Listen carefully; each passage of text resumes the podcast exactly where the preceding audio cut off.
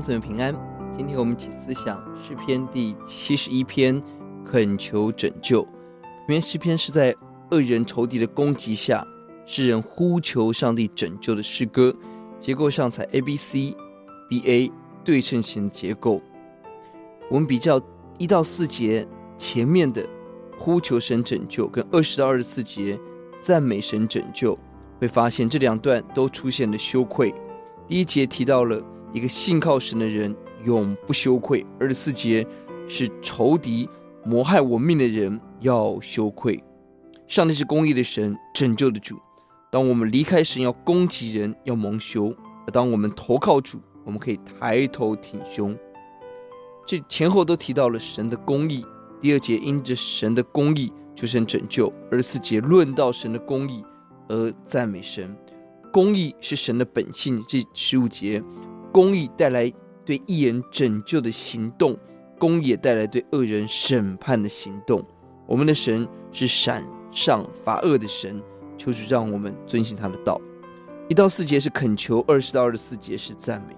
抓住主的祷告，看见主的祷告，使我们越祷告越有信有信心。让我们以赞美宣告来结束我们的祷告。若我们比较。五到九节的第二段 B 跟十四到十九节 B prime 两段都提到了信靠神，都强调了年幼到年老，都强调了要常常赞美神。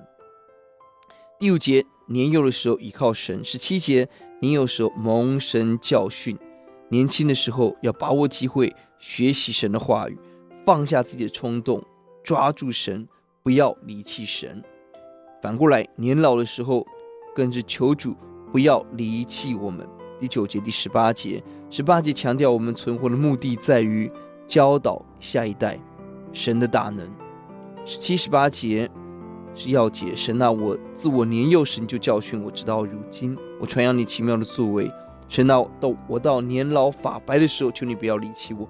等我将你的能力指示下一代，将你的大能指示后世的人。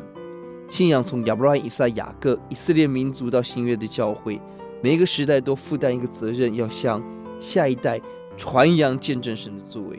年轻人蒙神指示要起来诉说，年老的人被神保护，更要把握机会为人做见证，为神做见证，说明神的荣耀。我们活着要成为一个美丽的见证。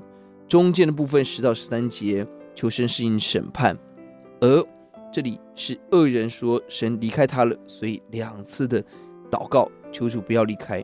身边有很多谎言，让我们起来抓住神。我们祷告，耶稣，愿我们活着每一天认识你，传扬你，紧紧的抓住你，向人见证你的奇妙。听我们的祷告，奉耶稣的名，阿门。